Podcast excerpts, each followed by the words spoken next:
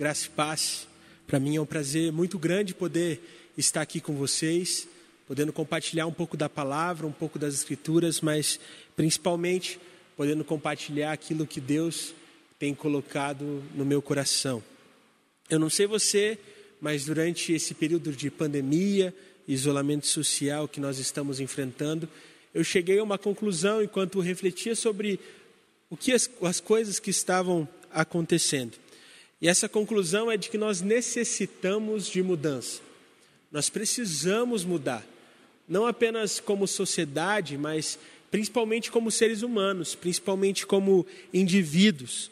Nós precisamos mudar a nossa forma de viver, ver a vida e principalmente a forma como colocamos em prática os mandamentos do Senhor e os princípios bíblicos. E durante esse período de isolamento, eu tentei muitas vezes, em muitos momentos que eu tive com Deus, olhar para dentro, olhar para mim mesmo, olhar para o meu viver e olhar para aquilo que eu sou, para aquilo que eu estou me tornando. E eu não sei se você já fez essa reflexão, mas normalmente quando a gente olha para dentro, quando a gente olha para aquilo que a gente está fazendo, para onde a gente está, para onde a gente está caminhando, muitas vezes a gente percebe que tem muita coisa que precisa melhorar que tem muitos erros, muitas falhas e de que nós precisamos sim mudar alguma coisa. E é bem estranho perceber que esses erros, essas falhas, eles sempre estiveram ali. Não são de hoje, não foi com a pandemia que esses problemas surgiram e que esses erros começaram a acontecer. Eles sempre estiveram ali, mas nem sempre eu dei a importância devida para esses erros. Nem sempre eu olhei para eles como deveria ter olhado. E nem sempre eu tive a capacidade e até mesmo a vontade de superar esses erros, de superar essas adversidades e de consertar essas falhas. Afinal, se tornar alguém parecido com Jesus, se tornar um cristão e um ser humano melhor, é uma tarefa muito difícil. E muitas vezes eu percebo que na nossa vida com Deus, na nossa caminhada cristã, nós sempre tropeçamos nos mesmos erros, caímos nas nossas falhas e acabamos sendo aprisionados pelas mesmas armadilhas de sempre. Isso com, faz com que a gente não tenha grandes resultados, ou muitas vezes faz com que a gente não tenha os resultados que o Senhor espera de nós e que o Senhor programou para as nossas vidas. E quando isso acontece, quando muitas vezes somos sufocados pelas nossas más escolhas, quando muitas vezes entendemos que o que estamos vivendo é consequência de erros que cometemos por não seguirmos ao Senhor da maneira correta. Nós precisamos entender que precisamos mudar. Não é que talvez a gente precisa mudar, nós precisamos mudar. E a única forma de mudar, a única forma de transformar a nossa maneira de viver, a única forma de renovar tudo dentro de nós e nas nossas vidas é se arrependendo mas não tendo qualquer tipo de arrependimento, tendo um verdadeiro arrependimento, ou seja, o arrependimento verdadeiro. E esse é o título da minha mensagem de hoje, esse é o tema da mensagem. Eu espero que edifique a sua vida, para que a gente possa ser edificado pela leitura da palavra. Eu gostaria de te convidar a abrir a sua Bíblia no livro de Ezequiel, no capítulo 18, nós vamos ler do verso 30 ao verso 32. Ezequiel, capítulo 18, do verso 30 ao 32. Eu vou ler na linguagem NVI e espero que você consiga acompanhar a leitura junto comigo. A palavra do Senhor diz assim: Portanto, ó nação de Israel, eu julgarei a cada um de acordo com os seus caminhos. Palavra do soberano, o Senhor. Arrependam-se, desviem-se de todos os seus males, para que o pecado não cause a queda de vocês. Livrem-se de todos os males que vocês cometeram e busquem um coração novo e um espírito novo. Por que deveria morrer, a nação de Israel? Pois não me agrada a morte de ninguém. Palavra do soberano, o Senhor. Arrependam-se e vivam. Vou repetir essa última frase desse último verso. Arrependam-se e vivam. Vamos orar? Senhor Deus Pai, muito obrigado por tudo que o Senhor tem feito, Pai. Obrigado por ser esse Deus de amor, esse Deus de bondade, esse Deus de justiça, esse Deus que está conosco em todo o tempo, Senhor. E nós Entendemos, Pai, que precisamos melhorar, nós entendemos que precisamos nos transformar, nós entendemos que precisamos nos tornar como Jesus. Portanto, nessa tarde, eu peço para que o Senhor venha com a Sua presença, pois a Sua presença é tudo que precisamos, e que o Senhor quebrante os nossos corações, Pai, para que essas palavras não sejam apenas palavras ao vento, mas que a Tua palavra se torne vida dentro de nós. Nos ensina, Pai, a vivemos a vida de acordo com a Sua vontade, pois é tudo isso que queremos. É isso que nós te pedimos, em nome de Jesus. Amém. Esse texto é um dos muitos textos que nos fazem refletir sobre como Israel foi infiel ao longo de sua caminhada. Como Israel foi teimosa, como Israel foi desobediente, entre tantas outras coisas. Esse texto ele simboliza de que muitas vezes arrependimentos do povo de Deus, como até nós mesmos, não são de verdade, não são verdadeiros. E é por isso que nós temos a importância de aprender a como nos arrependemos da maneira correta e o que de fato é o arrependimento verdadeiro. Portanto, na mensagem de hoje, eu vou tentar te dar três passos para que você consiga se arrepender de verdade e desfrutar daquilo que Deus preparou para a sua vida.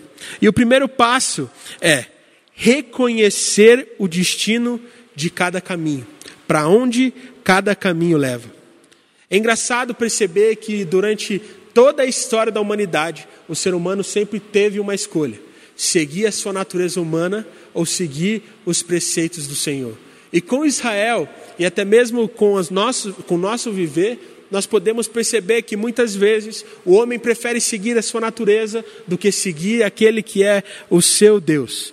Nós conseguimos perceber isso no povo de Israel, principalmente na passagem de Êxodo 19.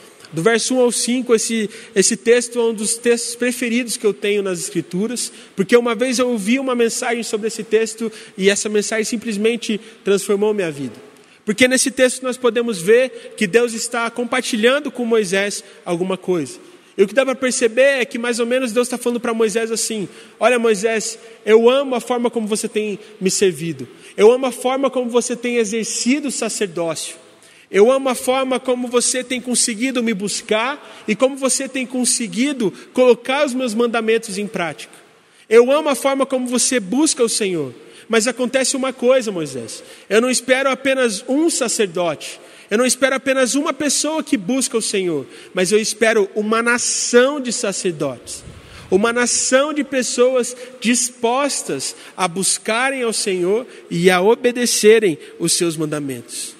Nesse texto de Êxodo 19, nos primeiros versos, nós podemos perceber Deus falando para Moisés o seguinte: Olha, Moisés, toda a terra é minha e todos os povos são meus. Mas se Israel decidir me obedecer, se Israel decidir buscar os meus caminhos, se Israel buscar ser obediente aos meus mandamentos e se Israel buscar seguir os meus princípios, a nação de Israel será o meu tesouro especial dentre todas as nações. Vocês serão transformados e vocês conseguirão entender, perceber e provar da minha bondade. O que acontece é que nos próximos capítulos de Êxodo, nós podemos perceber qual foi a escolha de Israel de que apesar do convite do Senhor de ser a sua nação escolhida, de ser a nação entre todas as outras a que seria amada pelo Senhor, o povo especial do Senhor, Israel permaneceu sendo desobediente e não cumprindo com os princípios do Deus Altíssimo. E o que, a gente percebe com isso? É de que aquele convite, apesar de ter sido há muito tempos atrás, continua real para o povo de Deus. O Senhor ainda deseja uma nação sacerdote, de sacerdotes e busca por aqueles que realmente querem aprender do Senhor, por aqueles que realmente querem se tornar como é o Senhor. Acontece que muitas vezes nós, como cristãos, nós, como povo de Deus, recebemos o mesmo convite que Israel recebeu e temos a mesma resposta que Israel deu para o Senhor. Ou seja, somos desobedientes, e deixamos de ser o tesouro especial, pois paramos de seguir aquilo que o Senhor tem para nós e passamos a seguir inteiramente a nossa natureza humana. O que a gente percebe é que Israel sempre errava. Israel sempre tropeçava, e por incrível que pareça, muitas vezes nós percebemos que Israel sempre tropeçava nos mesmos erros. Nós percebemos na palavra que o povo de Israel era um povo muito ingrato.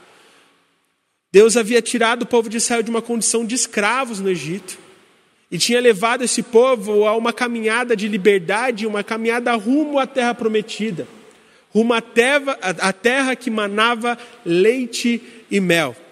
Mas mesmo assim, o povo era ingrato, pois demonstrava sua gratidão, ingratidão, porque apesar de tudo que o Senhor fez por eles, permaneciam desobedientes e distantes ao Senhor. Ou seja, o seu estilo de vida, o que o povo fazia, demonstrava de que eles eram ingratos. Outro erro que nós sempre vemos Israel cometendo é o fato deles adorarem a outros deuses. Durante a caminhada no deserto, nós podemos ver isso acontecendo várias e várias vezes. E aquilo entristecia o coração de Deus e distanciava o povo de Israel das promessas do Senhor para aquela geração, para aquele povo, para aquela nação que agora caminhava livre rumo à terra prometida pelo Senhor. Outro erro que nós vemos Israel cometer constantemente é desobediência. Nós percebemos que o povo era muito desobediente e não obedecia aquilo que o Senhor ordenava, e portanto eles colhiam a consequência disso. Por muitas vezes eram terrorizados por inimigos, ficavam sem comida, passavam por situações difíceis, tudo porque não decidiram seguir os princípios do Senhor. E eu nunca esqueço a primeira vez que eu li a Bíblia sozinho, analisando os livros de Gênesis, os livros de Êxodo e por aí vai. Eu olhava para a história do povo de Israel e pensava assim: meu Deus, que absurdo! Que povo teimoso! Como pode esse povo tropeçar nos mesmos erros todas as vezes e desfrutar dessas migalhas que eles estão tendo?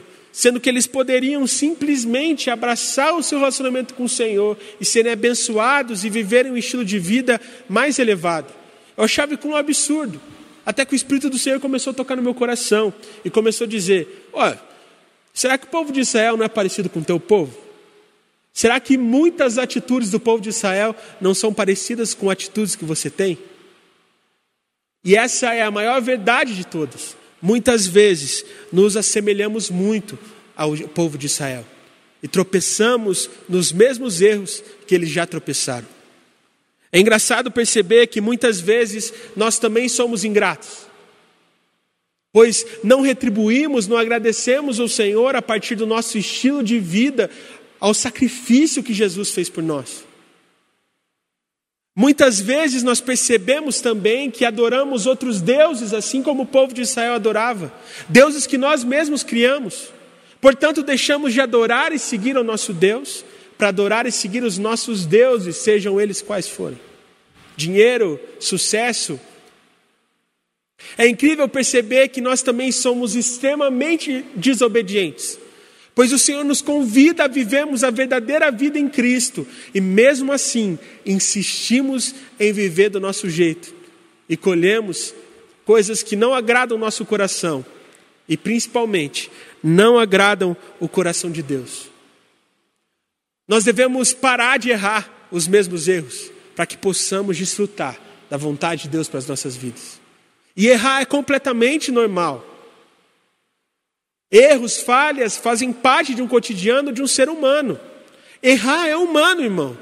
Mas o problema é persistir no mesmo erro. E muitas vezes eu percebo que nós persistimos no mesmo erro, de acreditarmos que podemos viver uma vida sem Jesus.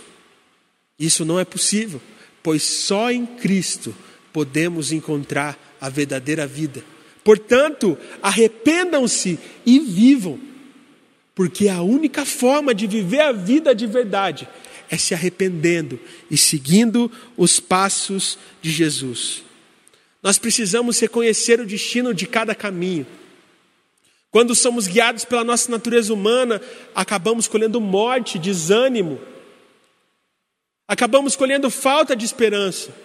Mas quando plantamos aquilo que está no coração do Senhor, nós temos os frutos de Deus para a nossa vida. E os frutos nos transformam, os frutos nos tornam em alguém que é melhor para nós mesmos. E é muito interessante perceber que muitas vezes nós seguimos uma falsa liberdade, nós seguimos uma falsa racionalidade que nos leva para caminhos distantes do Senhor.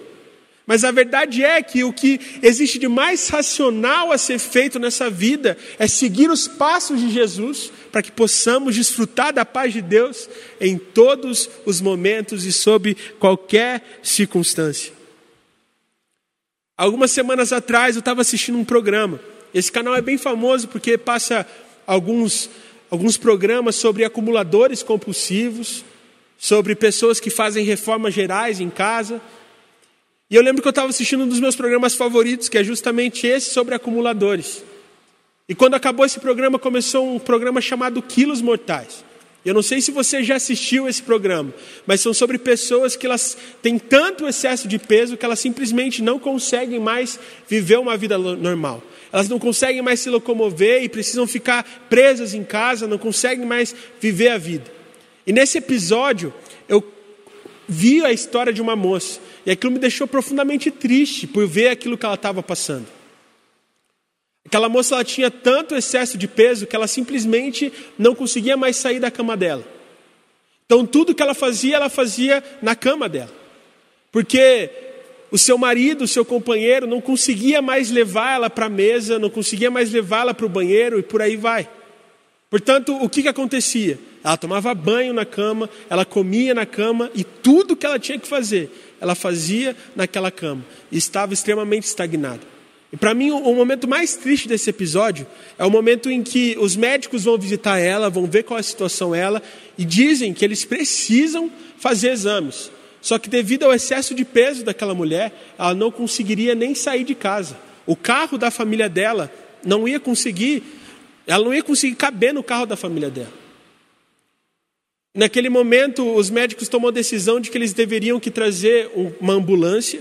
E a ambulância vem e, com a ajuda de alguns homens, eles conseguem colocar a mulher naquele lugar, na ambulância, para que ela fosse direcionada ao hospital onde ela faria os exames. E a cara que ela faz é algo desesperador. Você percebe a vergonha que ela está passando, o fato dela ter se encontrado naquele, daquela forma, daquela maneira, e simplesmente sabendo que ela precisava mudar, que ela precisava sair daquele lugar e que nada, que nada mais ia impedir ela de tentar sair daquele lugar onde ela estava. De ficar estagnada naquela cama, sentada naquela cama o dia inteiro. É engraçado perceber, porque muito provavelmente essa mulher, durante toda a vida dela, ela decidiu desfrutar de uma liberdade. Da liberdade de que ela pudesse comer o que ela quiser, para que ela pudesse ter cada vez mais prazer. E as quantidades foram cada vez maiores para que ela tivesse cada vez mais prazer. Mas seguir a sua natureza humana, seguir uma vida independente, de seja o que for, fez com que ela ficasse estagnada, sem poder sair do lugar. E parece que não, irmãos, mas é exatamente isso que o pecado faz com a gente. Quando a gente abraça a liberdade de nossa natureza humana, quando a gente abraça a liberdade que o mundo nos fornece, o pecado vai gerando em nós um sentimento negativo cada vez maior. Nós vamos morrendo por dentro cada vez mais, ao ponto de chegarmos em um momento em que ficamos estagnados e não conseguimos mais caminhar. Assim como aquela moça, assim como aquela mulher decidiu mudar, quando nós estamos engolidos pelas circunstâncias, engolidos pelas consequências dos nossos erros, nós devemos entender que precisamos mudar e que necessitamos de arrependimento. Só a partir do arrependimento a gente consegue mudar. Portanto, para mudarmos nosso estilo de vida, para vivermos um estilo de vida mais elevado, para desfrutarmos da vontade de Deus, nós precisamos nos arrepender. Mas não nos arrependemos de qualquer jeito. Precisamos nos arrepender com o coração sincero. Nunca esqueço uma vez em que eu ainda era líder de célula, a Tamires, que hoje é líder da nossa célula, era ainda auxiliar, e ela estava, a gente começou a perceber de que a gente deveria tentar fazer com que algumas coisas fossem mais eficientes na célula. E eu lembro que, bem na época, teve um acampamento, eu devia ter lá por uns 20 anos, e uma visitante foi nesse acampamento, e ela era visitante porque algum membro da igreja pagou o acampamento para ela e falou: Vai, que Deus quer falar com você, vai, que Deus quer falar contigo. Eu lembro que ela foi, teve um encontro com Jesus, nós desenvolvemos uma amizade e ela começou a frequentar os sábados da igreja. E eu lembro que logo no primeiro sábado que ela veio, eu, eu falava para ela vir para a célula. E ela falava: essa semana não vai dar, mas a semana que vem eu vou. E eu lembro que ela chegou aí em um encontro, mas depois a gente chamava e ela simplesmente não ia. Chegou um momento em que ela parou de ir nos sábados. E eu continuei persistindo. E chamando ela para a célula na quarta-feira, tentando incentivar para que ela pudesse continuar participando das atividades da igreja. Eu lembro que teve uma quarta-feira em específico que eu cheguei para ela e disse: Ó, se você precisar, qualquer coisa que você precisar agora para vir para a célula, eu faço. Eu te busco, pago um Uber, seja qual for, mas por favor, tente vir participar com a gente. Naquele momento eu lembro que ela mandou uma mensagem para mim dizendo: Olha, Juninho, vou ser bem sincera com você agora. Eu não quero ir para a célula porque depois do acampamento a minha vida mudou. A minha vida se transformou. Eu comecei na igreja e eu achei que ia ser assim para sempre. Só que depois de duas semanas, depois de três semanas, eu comecei a fazer as mesmas coisas que eu fazia antes. E aquilo começou a me dar um sentimento muito ruim. E eu comecei a pensar: o porquê que eu vou na igreja, sendo que eu ainda faço tantas coisas erradas? E eu, e eu não quero falar nada para você, mas eu não quero ir na célula, porque eu tenho vergonha de entrar na presença do Senhor. E eu me sinto um tanto quanto hipócrita por estar lá. Eu lembro que a gente continuou conversando com ela para que esse sentimento saísse, se libertasse. Em determinado momento ela voltou a participar das nossas reuniões. Hoje ela está frequentando outra igreja. Mas aquele sentimento, aquela mensagem que ela me mandou, eu nunca vou esquecer. Ela tinha vergonha de entrar na presença do Pai. E eu sei que isso parece um conflito de alguém que é recém-convertido, mas eu percebo que muitas vezes isso é nítido na caminhada de muitos cristãos. A pessoa comete um erro, a pessoa comete um deslize e simplesmente fica com vergonha de adentrar na presença de Deus. Fica com vergonha de pedir perdão e acaba não se arrependendo, não acaba, acaba não consertando o estilo de vida, e isso faz, faz com que a pessoa entre em um buraco cada vez maior. Quando isso acontece, irmãos, nós precisamos, com o coração sincero, entrarmos na presença de Deus com ousadia e confiança, pois nós temos o nosso sacerdote, nós temos o nosso sumo sacerdote, que faz com que seja possível entrarmos na presença de Deus, para que a gente possa ser lavado pelo sangue do Cordeiro, transformarmos a nossa vida e nos tornarmos em alguém que é melhor para nós mesmos. Irmãos, quando estamos em dificuldade, quando não conseguimos mais seguir os caminhos do Senhor, não devemos fugir e ir para longe. Muito pelo contrário, devemos nos aproximar, nos arrepender na presença de Deus, para que assim como o texto diz, possamos viver a partir do nosso novo coração e a partir do nosso novo espírito.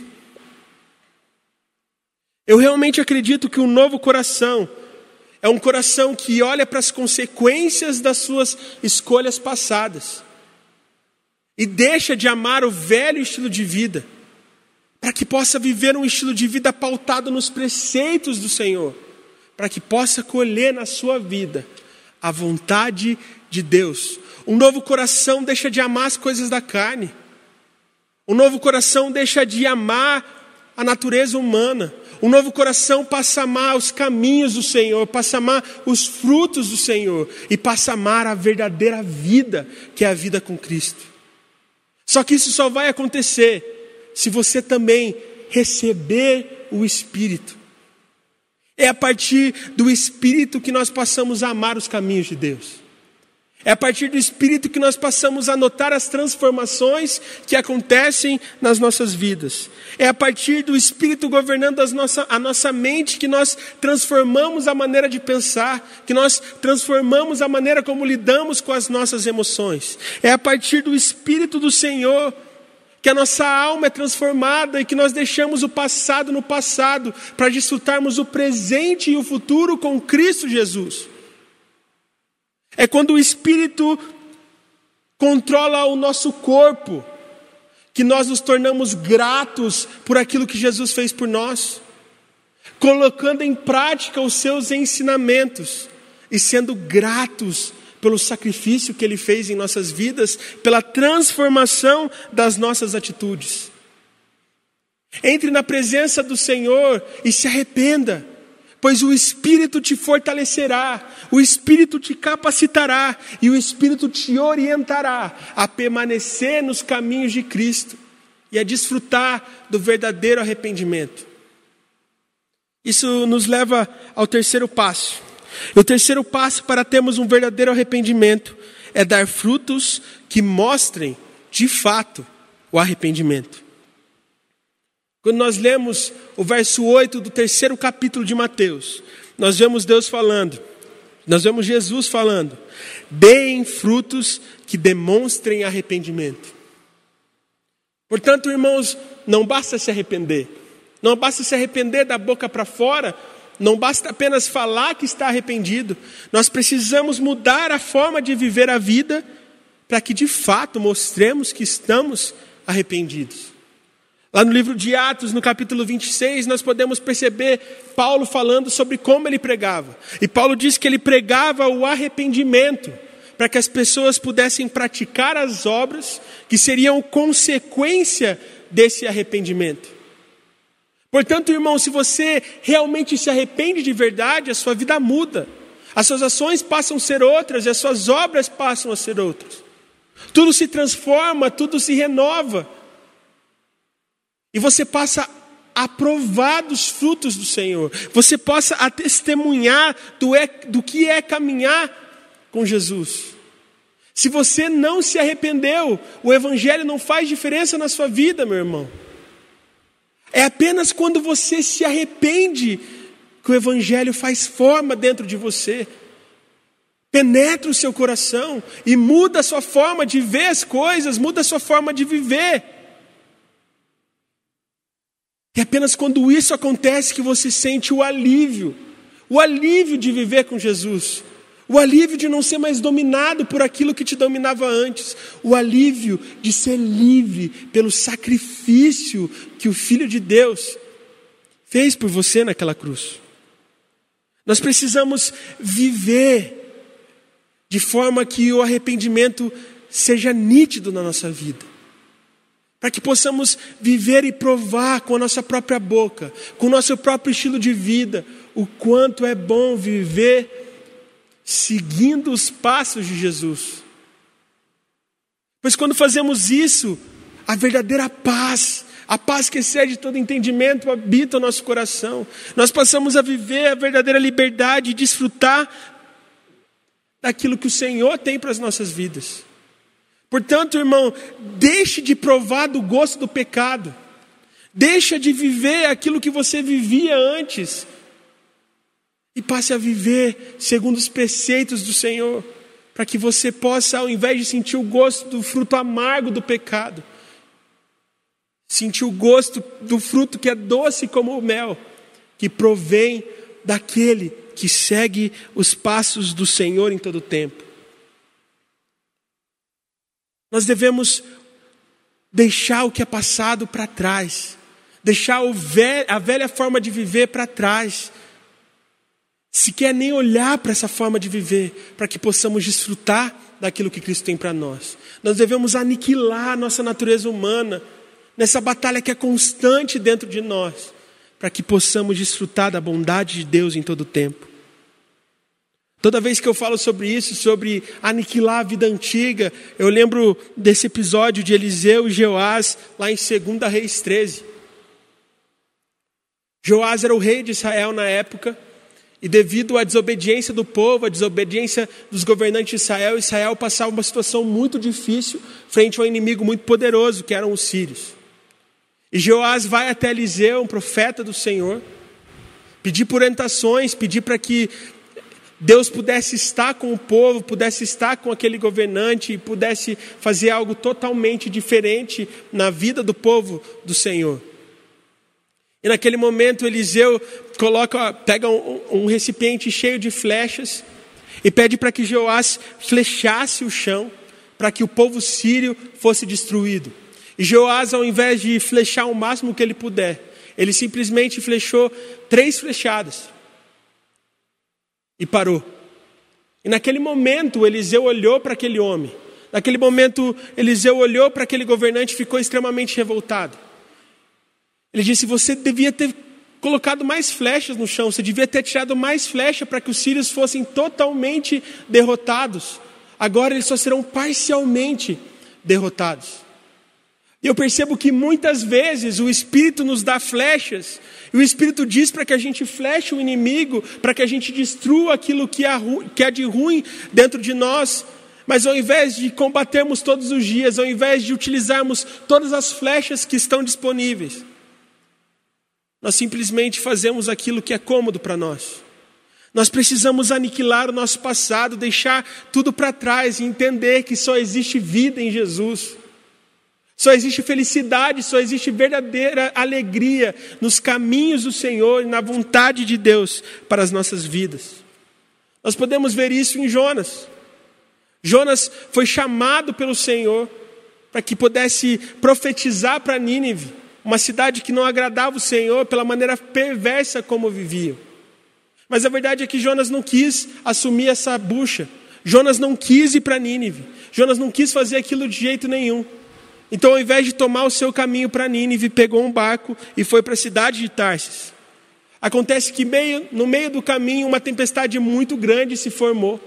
E o barco onde esse homem estava simplesmente começou a balançar e, e os tripulantes começaram a ficar desesperados naquele momento. Simplesmente não sabiam mais o que fazer.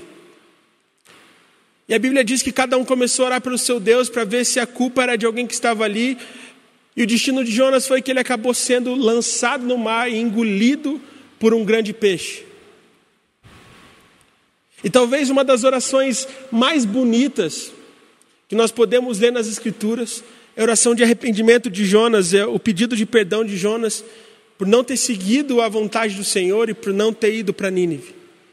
E naquele momento, a partir daquele momento, Jonas passa a foi foi cuspido pelo peixe, passa a ser direcionado para voltar para a cidade de Nínive. E apesar de todas as dificuldades, apesar de tudo que ele enfrentou, aquela cidade foi transformada pela mensagem que ele carregou. Ou seja, muito provavelmente Jonas foi para Tarsis por acreditar que aquilo era o mais cômodo, porque aquilo era o mais sensato, que aquilo era o mais racional e deixou de seguir a vontade de Deus. Mas quando foi direcionado pelo Espírito a cumprir a vontade do Senhor, conseguiu perceber o quanto Deus é poderoso para transformar uma pessoa, quanto Deus é poderoso para transformar uma cidade, quanto Deus é poderoso para transformar uma vida. Muitas vezes nós também somos engolidos, mas nós não somos engolidos por um grande peixe, mas sim pelas circunstâncias e consequências do nosso pecado. Nesse momento que somos engolidos, nós não devemos nos desanimar, desistirmos ou nos abalarmos, mas fazemos uma oração de coração quebrantado. Nos arrependemos dos nossos caminhos, para que possamos ser perdoados, lavados pelo sangue de Cristo e transformados por Ele, vivendo os frutos do que é caminhar com o Senhor. Esses frutos não são frutos que muitas vezes imaginamos. Não é ganhar um carro, não é comprar uma casa própria, ou seja lá o que for. O verdadeiro fruto que o Senhor gera em nossos corações é a nossa transformação pessoal.